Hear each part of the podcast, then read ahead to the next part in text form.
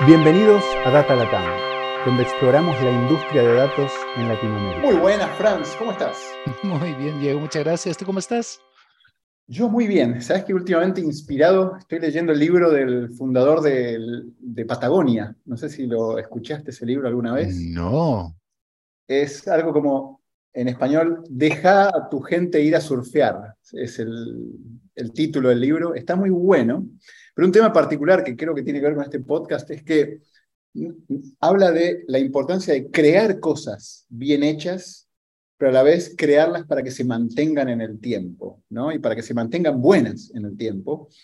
Y creo que es un tema complejo, difícil para organizaciones y complejo para equipos de datos también, ¿no?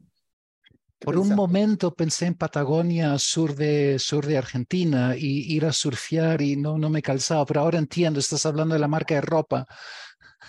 Así es, así es, así es. Un libro interesante y recomendable, pero más allá de eso, la temática de crear cosas de valor y crear procesos para que se mantengan con alto valor en el tiempo, me parece que son dos problemas diferentes e interesantes. Súper interesante.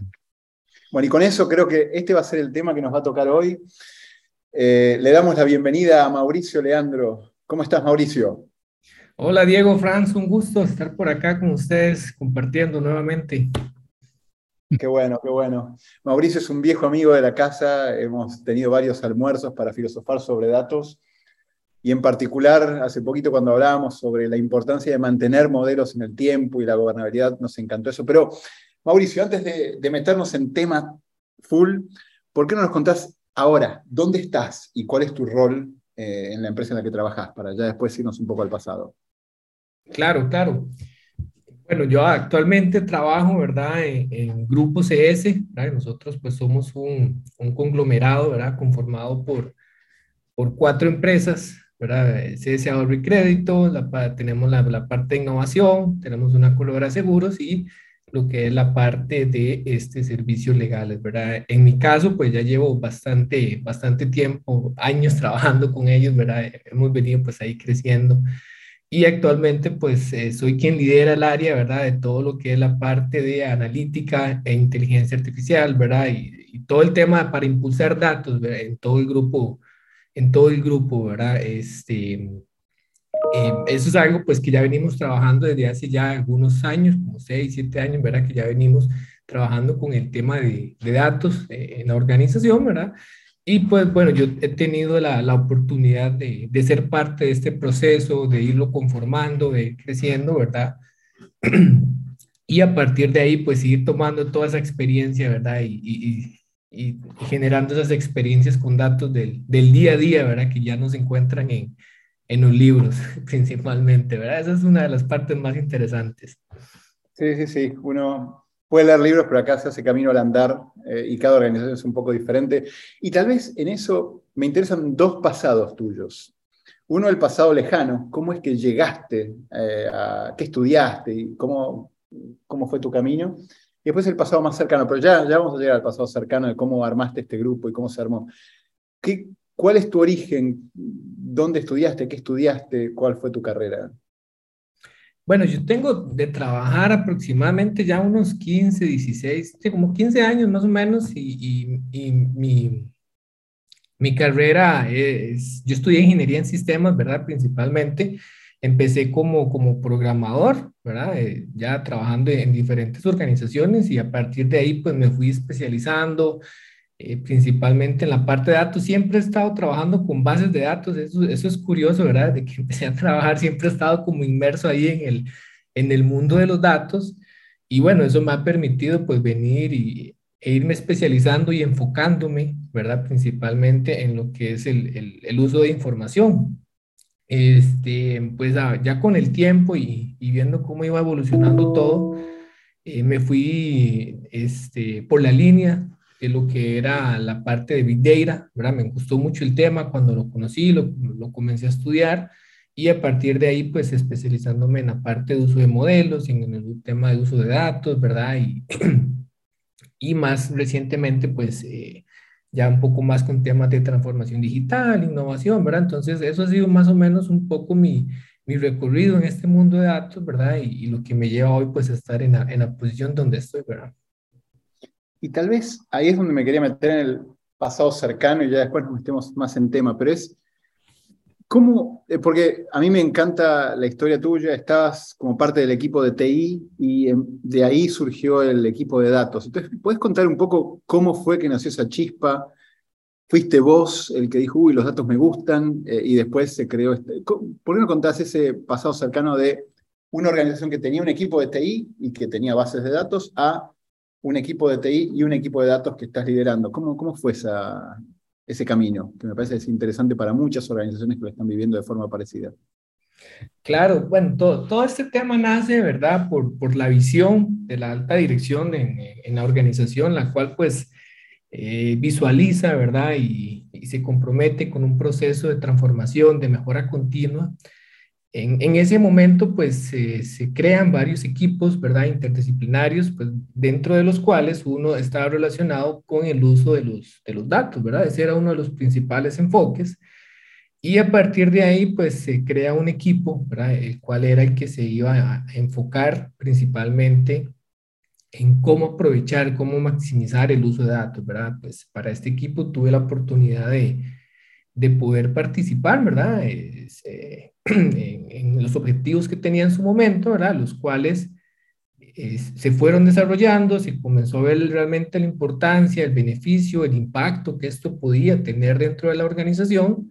Y pues también ustedes recordarán que conversamos por ahí en su momento, ¿verdad? Eh, cómo, cómo realmente comenzar a darle forma algo, Expantia, y ustedes fueron parte de, de, ese proceso, ¿verdad? De, de, cómo comenzar a darle forma a, un equipo, algo que en ese momento era muy, muy desconocido, ¿verdad?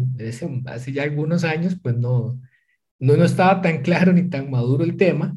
Entonces, a raíz de muchas, incluso esas conversaciones que tuvimos en ese momento, fue que se le comenzó, eh, comenzó a dar forma a, a, este equipo, el cual, pues gracias a, la confianza, ¿verdad?, de la alta dirección, tuve la oportunidad de, de comenzar a liderar y pues ya a partir de ahí el, camino, ¿verdad? Que nos ha llevado hasta hoy. Entonces ha sido un proceso interesante de mucho aprendizaje en el cual pues hemos tomado riesgos en función de, eh, de la mejora continua, ¿verdad? De temas de innovación, hemos apostado por, por actualizarlos, por, por mantenernos innovando y, y, esto es lo que ha generado, ¿verdad? Que hoy por hoy tengamos un equipo de, eh, relacionado con el uso de datos tan, tan maduro, ¿verdad? en organización y a nivel país y a nivel latinoamericano incluso, ¿verdad? Y si puedo preguntar, ¿cuántos son y cómo está distribuido el equipo en cuanto a, a tipo de roles eh, eh, hoy, hoy en tu equipo? Eh, bueno, el equipo ha venido creciendo durante los últimos años, se han venido incorporando nuevos, este, nuevos compañeros y compañeras al equipo. Actualmente somos 11 eh, personas, 10 personas, somos 10 personas, dentro de los cuales tenemos ahí roles de, de personas estadísticas, economistas, ¿verdad? Eh, algunos compañeros, compañeros de la parte de administración, ingenieros, ingenieros de datos, principalmente gente con experiencia en TI, ¿verdad? Pero eh, con ese enfoque en el uso de datos, ¿verdad? en la parte con conocimiento incluso en temas de modelado, ¿verdad? Porque para para estos temas de datos es, es, importante que los ingenieros no conozcan solamente TI, sino que visualicen y comprendan qué se, qué, qué se puede hacer con los datos, cómo funciona el tema de los modelos, cómo funcionan las arquitecturas, y no solamente pensando en temas de, de, Big Data, ¿verdad? Porque uno pensaría que los temas de Big Data son como los que más impulsan esto, y ya uno con los años se, se, da cuenta que no necesariamente es Big Data, ¿verdad? Si no es el uso de datos, ya sea poquito, ya sean muchos, pero el punto es maximizar eso, ¿verdad? Entonces, este equipo pues se ha venido capacitando, se ha venido formando precisamente para cumplir y dar eh, soporte a este tipo de, iniciativas. Y tengo una última pregunta antes de meternos en el tema de gobernabilidad, pero quisiera hacerla, a ver si la pregunta les suena lógica a vos y a Franz, y es, dentro de las labores de este equipo de datos, ¿no?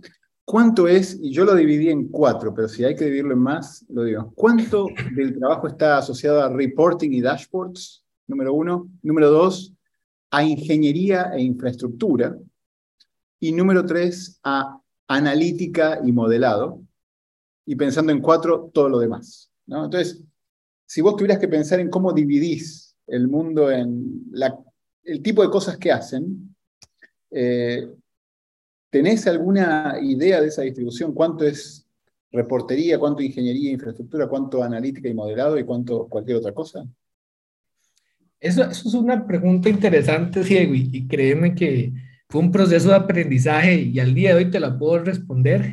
hace, hace, algunos, hace algún tiempo atrás me hubiera costado responderla, pero eh, la experiencia y la madurez nos ha enseñado ¿verdad? Que hay una línea muy delgada entre lo que eh, normalmente ¿verdad? las empresas, los usuarios, eh, los, sí, los usuarios de las, las organizaciones solicitan o visualizan, que es el tema de datos, ¿verdad? Hay una línea muy delgada porque ya tradicionalmente muchos usuarios eh, pedían reportería eh, tradicional, ¿verdad? Los diferentes equipos de TI y vos veías el proceso donde, bueno, necesito un reporte, necesito modificar un reporte, eh, ingresábamos el ticket a TI, teníamos que esperar que TI, ¿verdad? Y esto pasa en muchas organizaciones.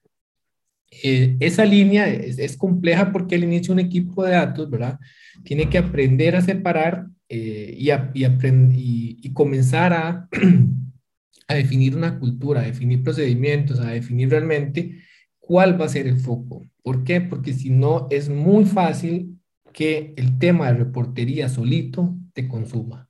¿Por qué? Porque los usuarios necesitan datos, los usuarios necesitan. ¿Cuál es el punto? Que eh, hay que desarrollar esa cultura en los usuarios también para que comiencen a pedir datos, ya no como reportería, ya no como tablas, porque de eso las solicitudes sobran si nosotros nos enfocáramos solo eso, podríamos realmente trabajar solamente generando pura reportería, ¿verdad? Y eso es un tema que hay que tener mucho cuidado. Hoy por hoy, nosotros, pues, eh, la parte de reportería operativa, eh, hay personas que se dedican única y exclusivamente a lo que es generar ese tipo de reportes, ¿verdad? ¿Para qué? Para no desenfocar este, al equipo. ¿En qué sentido? Bueno, que el equipo realmente se dedique a generar valor a través de diferentes análisis, de diferentes dashboards, ¿verdad? Eh, ya de la parte de modelos eh, y que esto realmente tenga un impacto eh, en el negocio. hoy, por hoy, hoy por hoy te puedo, nosotros lo enfocamos este, en, varias aristas, ¿verdad? Una es la parte de, como bien lo decía, la parte de modelado, la parte de lo que se considera la analítica avanzada, ¿verdad? Que incluye temas predictivos y demás. Tenemos como la parte de, dashboard, que ya es como entregar un valor adicional a la información que ya las áreas solicitan normalmente, ¿verdad? Que ya no es darles una tablita eh, plana en un Excel o en algún sistema de reportería, sino que generar un análisis, ¿verdad? Con, con conclusiones, recomendaciones, insights, ¿verdad? Ya elementos visuales que faciliten la comprensión de, de esta información.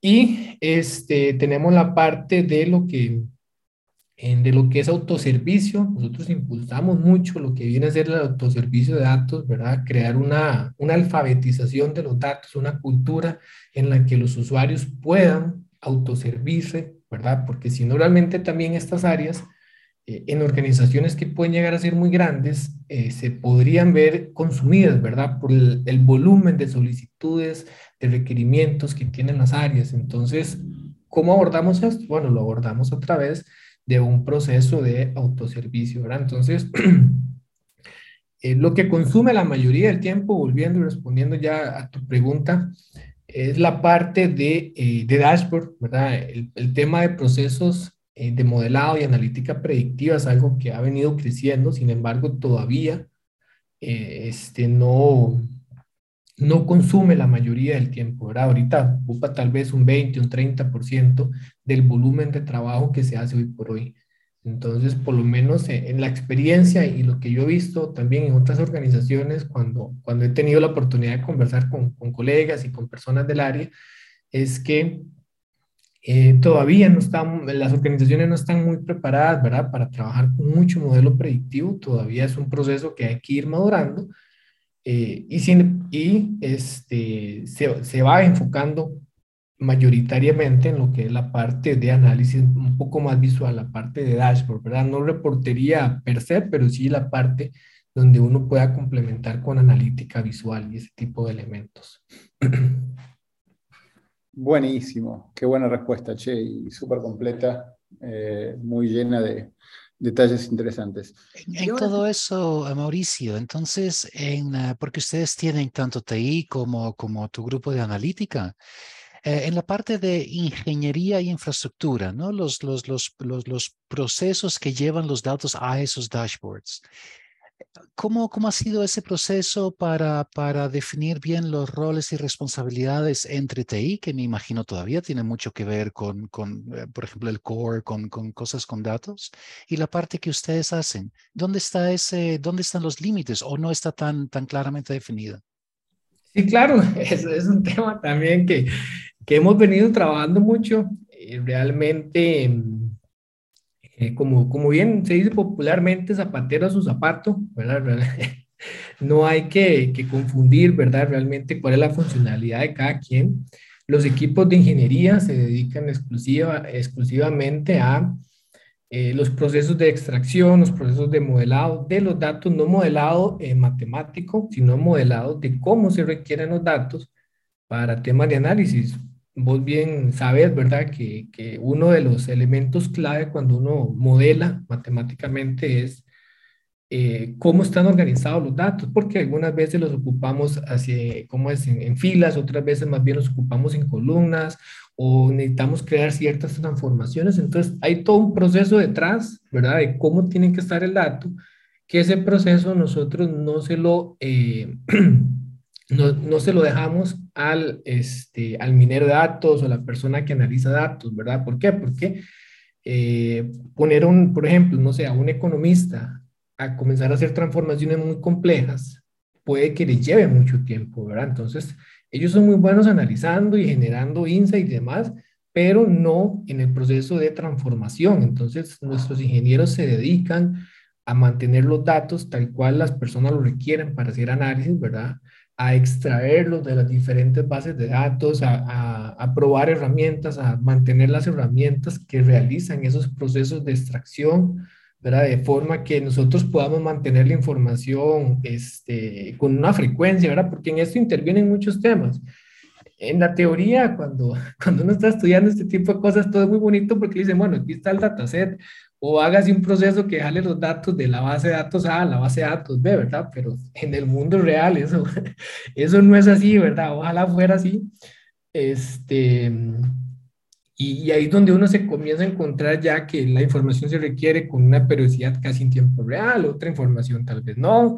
Necesitamos llevar procesos de carga donde se eh, mueve mucha información, ¿verdad? Entonces, eh, ya nos comenzamos a encontrar con temas de red, con temas de, de, de timeouts, ¿verdad? Eh, con un montón de elementos que hacen que el traslado y el mantenimiento de la información pues ya no sea tan sencillo, ¿verdad? Y más hoy en día si le incorporamos el tema cloud, ¿verdad? Que es lo que se hace hoy por hoy también muchas empresas. Bueno, tenemos nuestras bases de datos on-premise y comenzamos a migrar mucha información a la nube, pero este proceso de migración a la nube es, complejo, ¿verdad? ¿Por qué? Porque necesitas herramientas que realmente te soporten mover varios gigas de información en un periodo muy corto de tiempo para que puedas disponer de toda esa información. Entonces, nuestros ingenieros de datos se dedican a dar mantenimiento a todo ese tipo de elementos, ¿verdad? ¿Dónde está la línea con lo que hace TI? Bueno, las áreas de TI se dedican a lo suyo, mantenimiento de la infraestructura, por ejemplo, de red, em, licenciamiento de servidores, mantenimiento de los servidores, ¿verdad? Todo ese tipo de elementos son de las áreas de TI. Los equipos de ingeniería se dedican a mover datos de un lugar a otro y realmente a este, hacer que esos datos estén disponibles, que estén limpios y que estén realmente como, como se ocupan, ¿verdad? Entonces, eh, al, al, inicio era una línea pues que no teníamos muy clara, pero bueno, ya con la, con la madurez y el paso del tiempo ya uno se da cuenta que, bueno, no, a TI le pertenece lo que son de ellos, ¿verdad? Eh, encárguense de la infraestructura, de las bases de datos, eh, licenciamientos, contratos, todo ese tipo de elementos son de TI, ¿verdad? Y a nosotros déjenos simplemente, ok, yo necesito mover datos de un lugar a otro, déme los permisos, déme las herramientas y yo me encargo del resto, ¿verdad? Entonces, es una línea que hoy por hoy sí es más fácil de, de separar, ¿verdad? De, visualizar. Pero para profundizar un, un, detalle, porque me puedo imaginar que algunos de los productos de datos que tú crees con tu equipo, por ejemplo, requieran una base de datos. Ajá. Y me imagino que esa no se la vas a pedir a TI. Depende del esquema que uno tenga, ¿verdad? Porque uno podría tener un esquema donde tenga varios repositorios eh, o un esquema donde tengas un, único data warehouse. Hoy por hoy las bases de datos, ¿verdad? Eh, son muy robustas, sin mencionar nombres ahí de proveedores, realmente las bases de datos, este, prácticamente hoy por hoy eh, pueden manejarte casi que cualquier tipo de datos, entonces simplifica mucho el hecho de que no tengas que, es que ocupo una base de datos para esto, ocupo una base de datos para otro, sino que ya hoy por hoy una base de datos te maneja toda esa información. ¿verdad? Entonces, en nuestro caso, y, y hay que en todo esto también hemos aprendido algo, hay que mantenerlo lo más simple posible, ¿verdad? Cuando uno comienza a trabajar con arquitecturas muy complejas que tienen muchos elementos, este, aparte que son más difíciles de mantener, son más difíciles de encontrar errores cuando algo falla, eh, no permite la agilidad. Entonces nosotros hoy por hoy tratamos de mantener un único repositorio, ¿verdad? Que es como nuestro gran data lake, ¿verdad? O nuestro gran este, fuente de información en la cual los datos los movemos hacia, hacia, ese, hacia ese gran repositorio con un ordenamiento lógico, más que físico, es un ordenamiento lógico. Y a partir de ahí, pues ya comenzamos a trabajar diferentes elementos, ¿verdad? Eh, aquí, ¿cuál es lo importante? Bueno, ¿de dónde vienen los datos? Entonces, ya la gestión de TI va más por un lado, ok, bueno, tenemos, ustedes necesitan acceso a toda esta información y a través de un proceso de gobernanza, ok, tengan acceso a esta información, hagan lo que tengan que hacer y guardo donde ustedes no tengan que almacenar, ¿verdad? Pero eh, esto ha sido un poco como nuestra experiencia, tratamos de mantenerlo simple y no llenarnos de, de un montón de sistemas, eh, ni, ni, de motores de bases de datos, ni de herramientas, porque eso ah, con el tiempo lo que hace es, eh, es, es hacerlo más complicado. Mucha claridad, muchas gracias. Qué buena pregunta, Franz. Tal vez, eh, y acá me encantaría meterme ya en el tema de gobierno, ¿no? de productos de datos. Llamémoslo productos de datos en general como decíamos al principio del podcast, una cosa es hacer algo bien hecho, otra es hacer algo bien hecho tal que es robusto en el tiempo y se mantiene bien hecho o hay procesos para mantenerlo. Entonces, ¿cuál fue tu experiencia de esos primeros productos de datos que empezaron a desarrollar? ¿O qué casos tenés donde desarrollaron algo y después el hecho de mantenerlo y generar procesos para mantenerlo tuvo un alto impacto? ¿Por qué no, no hablamos un poquitito de esa temática? Interesante, interesante ese tema, Diego, porque sí, bueno, de, como todo, ¿verdad? Siempre al inicio son esas experiencias donde uno comienza a trabajar en algo y, y rápidamente también se da cuenta que muchas veces no sirve o, o, que no va en la dirección correcta. Y yo creo que eso es parte de, ¿verdad? Y, y también la experiencia demuestra eso, ¿verdad?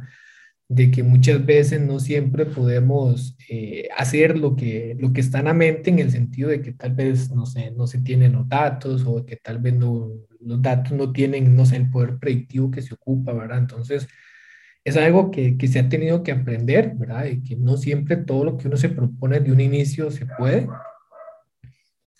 Y este, eh, con respecto a lo que mencionabas de, de, de, de qué experiencia hemos tenido creando algo y, y donde hemos requerido pues ya desarrollar políticas y procedimientos para darle mantenimiento. sí, experiencias hay, hay varias, realmente nosotros, este, dentro de todo lo que hemos creado, y, esto aplica incluso no, solo para modelos, ¿verdad? Porque también muchos de los, de los dashboards y, y muchos temas analíticos que se realizan requieren ese proceso de mantenimiento eh, ¿cuál es una forma en que realmente se, puede abordar este tema, verdad?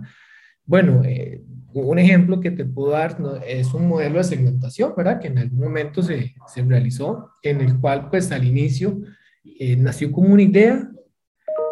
dentro de la experiencia que hemos venido, hemos venido desarrollando estas ideas, ¿verdad? Y, nos hemos dado cuenta que los modelos por sí solitos, ¿verdad? No, no hacen nada los, modelos tenemos que poder incluirlos, ¿verdad? Y visualizar, incluirlos en procesos de negocio, ¿verdad? Para que un modelo tenga valor, tiene que estar incluido en un proceso de negocio. Y este proceso de negocio tiene que marcar la pauta de cuándo necesita un modelo, cuáles son los resultados que necesita, la periodicidad, y bueno, y un montón de elementos que el modelo tiene que hacer, ¿verdad? Entonces, cuando ya un modelo entra en ese, en ese proceso ya es cuando se vuelve necesario comenzar a gobernarlo. ¿Por qué? porque ya ahí comenzamos a ver la obsolescencia del modelo, comenzamos a ver que tal vez el modelo podría no estar generando los resultados esperados. Entonces, eh, ahí hay que comenzar con este tema que, que, es uno de los principales que nos ha traído aquí, ¿verdad? ¿Cómo gobernamos los modelos? Bueno, al final, y, yo creo que me ayudó mucho la experiencia que yo he tenido en TI en esa línea, al final hay que crear esas políticas, ¿verdad? Hay que definir responsables, hay que definir personas que van a estar dando mantenimiento, que constantemente tienen que estar haciendo los backtesting, haciendo las revisiones de los modelos, ¿verdad? Comparando los resultados, verificando si estamos alcanzando o no lo que nos propusimos. Y a raíz de eso es que uno puede determinar, ok, cuál va a ser la forma en que vas a gobernar ese modelo. ¿Por qué? Porque si uno lo deja ahí, si bueno, ahí está el modelo, no sé, de predicción de, eh, de fuga de clientes o de algún tipo de modelo predictivo, si uno no, si uno primero que nada, si no se incorpora y si no eh, podemos estar viendo los resultados, el modelo nos ha pasado, el modelo se va a quedar ahí. ¿verdad? Si el modelo no se incorpora, si invertiste un montón de esfuerzo, pero como no estaba en proceso de negocio, el modelo se quedó ahí. Entonces nosotros hemos desarrollado esos procedimientos, esas políticas en las cuales, bueno, se revisan constantemente los KPIs, ¿verdad? Revisamos que el modelo sea parte de negocio, cuáles son los resultados, qué tan efectivo está siendo la analítica, eh, perdón, la predictibilidad, predictibilidad de este modelo. Y a partir de ahí, pues se definen personas que son las que le tienen que dar mantenimiento. Entonces, eso es un poco la forma en que nosotros realmente lo hemos, lo hemos abordado. Eh, esto también lo marca la pauta, ¿verdad? De, eh, dónde se tiene que utilizar el modelo, porque también muchos modelos, aunque son partes del proceso de negocio, eh, los usuarios, ¿verdad? Requieren ver los resultados, ya tal vez en un dashboard o algún tema de esos. Entonces, dentro de la gobernabilidad que, que se ha ido desarrollando en este punto, ¿verdad? También este, se ve, se ve se ve, se, ve, ¿cómo se llama?, afectado este, este, tema de, la, de, de, cómo gobernarlos, porque al final la información se requiere con cierta periodicidad, ¿verdad? Los modelos requieren estar ejecutando cada cierto tiempo y pues a raíz de ahí es donde eh, nacen estos procedimientos. Para eso es un poco la experiencia que nosotros hemos hemos tenido, hemos tenido que gobernarlos y hemos tenido que realmente pues trabajar un poco en, en, ese tema para que los modelos no se nos queden ahí como productos muy, muy bonitos de datos, ¿verdad? Que, que con, con el tiempo puede que no se utilicen. Es que es un tema, te escucho y, pienso tantas cosas, ¿no? Pero entonces, a la hora de pensar en un modelo, ¿no? Iniciar un proceso, un desarrollo de un producto de datos, un modelo, ¿no? Para, como decías recién, segmentación. Entonces, hoy en día me imagino que hay un equipo donde mezclas la gente de negocios y donde está el equipo de datos, un poco de ingeniería, un poco de analítica o un poco de modelado.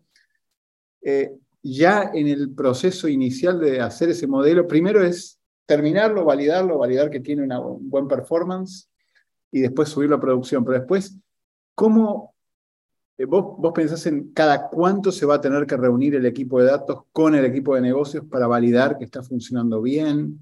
Es decir, una vez que entregás el producto ¿no? y ya está en producción, definís políticas para revisión, definís una persona que va a ser el owner de, dentro del equipo de datos de, que ese producto esté funcionando. ¿Por qué no, no, me contás un poco eso. ¿Cómo, ¿Cómo lo conceptualizás vos desde tu rol de liderar un equipo de datos que entrega productos de datos?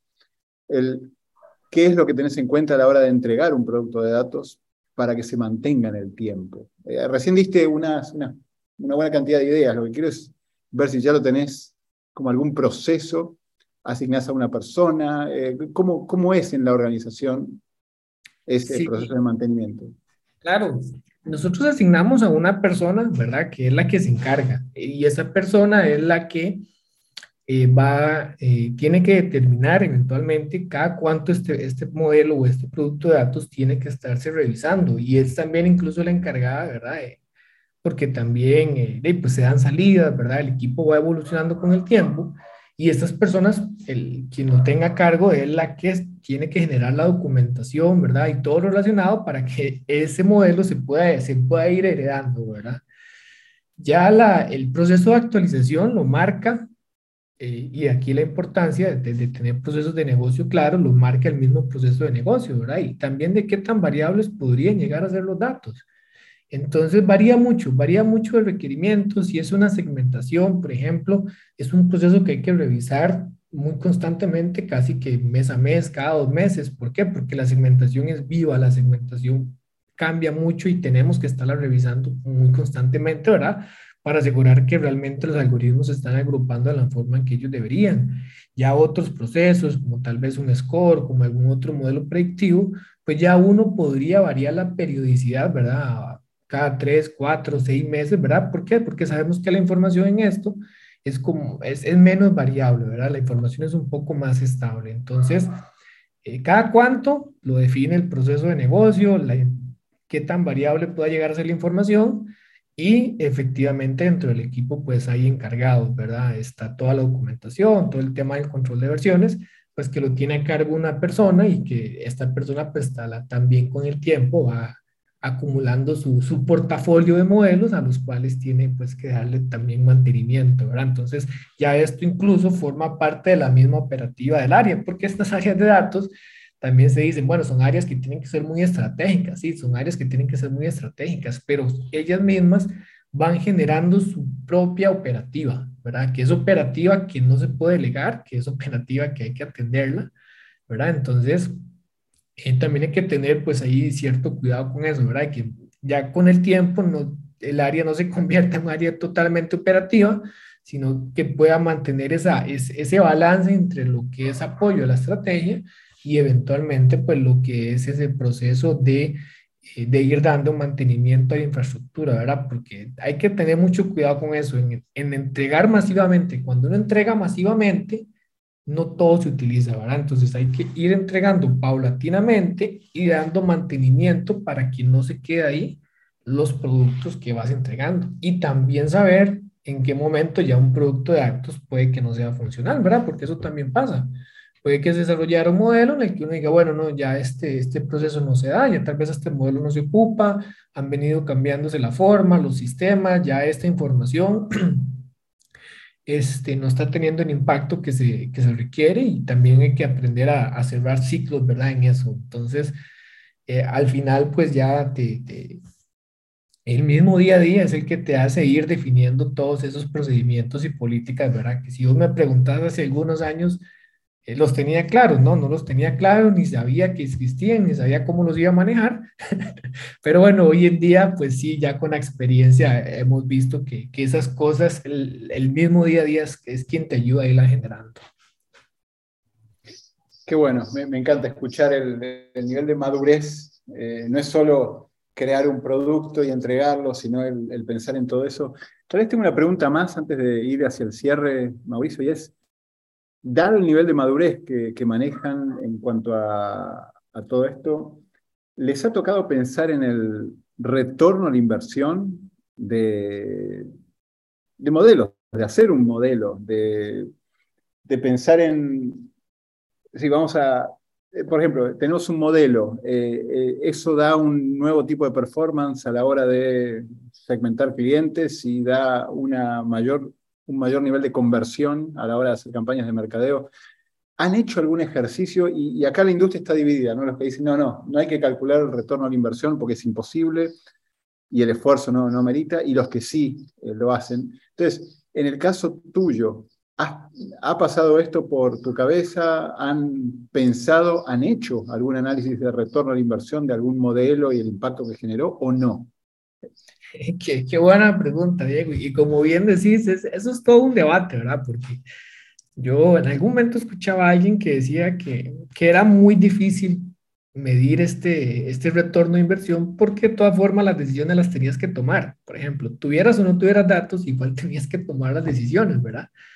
Entonces lo hacía complejo. Yo soy del pensar de que en algunos casos, y la experiencia nos, nos lo ha dicho así, en algunos casos es más fácil que en otros, ¿verdad? ¿Por qué? Porque, por ejemplo, si haces un modelo de, no sé, un scoring crediticio, es más fácil medir el retorno a la inversión porque deberías verlo reflejado directamente en, un, en una mejora, no sé, en tu cartera de crediticio, ¿verdad? Si haces un modelo de segmentación eh, o, un, modelo de, de, asociación para temas de carritos de compra y demás, lo deberías ver reflejado en que realmente las personas compren más, ¿verdad? Entonces, por ahí uno puede comenzar a medir el ROI de este tipo de elementos, pero hay otros modelos donde se vuelve más complejo. ¿Por qué? Porque muchas veces previo al modelo no tenía nada, en el sentido de que no cuantificar las decisiones que se venían tomando, ¿verdad? Entonces, este, como, como no era una decisión que podías cuantificar, cuando tenés el modelo y el modelo te dice, bueno, ustedes deberían irse por aquí, ¿verdad? Por ejemplo, si haces modelos eh, donde te ayuden a predecir algunos indicadores financieros, ¿verdad? Donde diga, bueno, para llegar a este indicador financiero tenemos que hacer A, B y C, porque así lo dice el modelo. No sé, que, que trabajes con simulaciones Monte Carlo, entonces crees una serie de escenarios y digas, bueno, el escenario más probable es este. Ese tipo de elementos son más complejos de cuantificar, porque tengas o no tengas el modelo, la organización siempre tiene que moverse hacia ciertos indicadores. Que un modelo te va a ayudar a, predecir la probabilidad en que se pueda dar o no un escenario, pues sí, ¿verdad? pero igual si no tienes el modelo, igual lo vas a hacer.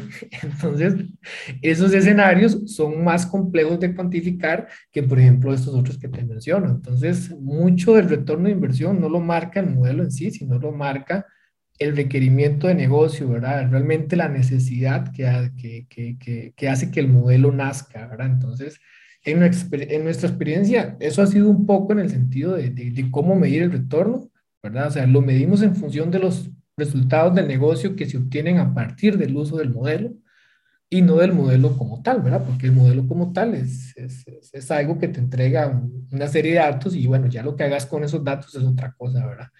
Pero eso es por lo menos la experiencia que nosotros hemos tenido, que te puedo decir que, que, que es complejo, ¿verdad? No es fácil, pero sí hay que identificar dónde sí y dónde no. Buenísimo, buenísimo, no, súper interesante la respuesta. Franz, estamos yendo hacia la salida a la pregunta final, pero algo más que quieras agregar, comentar, preguntar, si no... No, no, vayamos. hay mucho más que hablar, eh, Mauricio, y ya, ya ganas tengo de la, de la, del siguiente almuerzo. Eh, interesante dónde estás en este momento.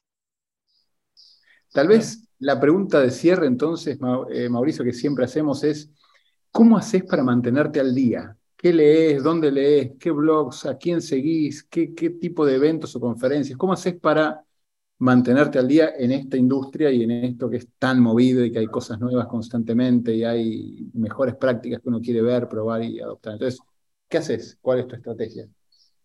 Bueno, es un tema interesante porque como bien decís, hay mucho, ¿verdad? Y, y más bien perderse es muy fácil. perderse en este mar de conocimiento es muy fácil yo para mantenerme actualizado lo que hago es, utilizo mucho LinkedIn, ¿verdad? Sigo muchas personas, eh, principalmente desarrolladores, eh, ingenieros de inteligencia artificial, de machine learning, ¿verdad? Personas ahí que, que, están en el día a día principalmente, ¿verdad? No me voy tanto pues a la teoría de un producto, eh, sino más bien pues a personas que trabajan con diferentes elementos, ¿verdad? Entonces,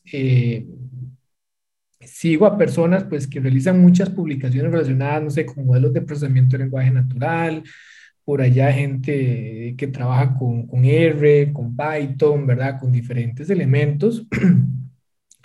Y también pues eh, leo mucho, ¿verdad? Leo mucho tal vez este, publicaciones o, ¿cómo se llama? O, o, diferentes artículos de empresas consultoras, ¿verdad? A nivel mundial yo dedico aproximadamente tal vez unas cuatro horas, cinco horas a la semana a, leer, ¿verdad? Eh, temas relacionados con tecnología, pues de diferente índole, ¿verdad? Eh, profundizando un poco más en lo que ya nosotros hoy por hoy tenemos, ¿verdad? Bueno, ¿qué hay de nuevo con, con arquitectura de microservicios? ¿Qué hay de nuevo con, con la gestión cloud, ¿verdad? ¿Qué hay de nuevo con analítica avanzada?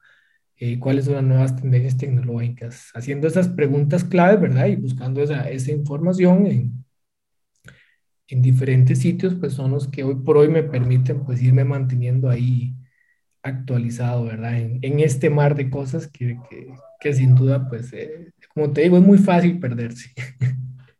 No, qué bueno, buenísima respuesta y, y creo que en tu caso en particular, porque lo conozco, el hecho de cada tanto dar clases y estar involucrado en, la docencia desde el dar, también es una linda forma de cristalizar conocimientos, experiencias y poder explicarlas y comentarlas. Así que tanto lo que haces con tu equipo como con lo que haces con temas de docencia, me parece que también suma en eso de mantenerse al día, mantenerse en contacto con lo que está haciendo la industria.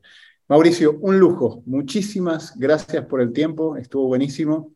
Ya en algún tiempo haremos un, revival, un seguimiento de esto, pero estuvo genial la conversación. Y con esto eh, te dejamos para que sigas con tu día y bueno, muchísimas gracias por tu tiempo. un placer de verdad haber compartido con ustedes. Siempre son gratas estas conversaciones y bueno, como bien decía Franz, tenemos que tener otra, otra charla filosófica ahí en, un mediodía. Buenísimo. Chao Mauricio, gracias. Gracias por acompañarnos en nuestra exploración del mundo de ciencia de datos en este Data Latam Podcast. Cada dos semanas encontrarás un nuevo episodio en datalatam.com o iTunes. Si te gustó este podcast, déjanos comentarios en Facebook.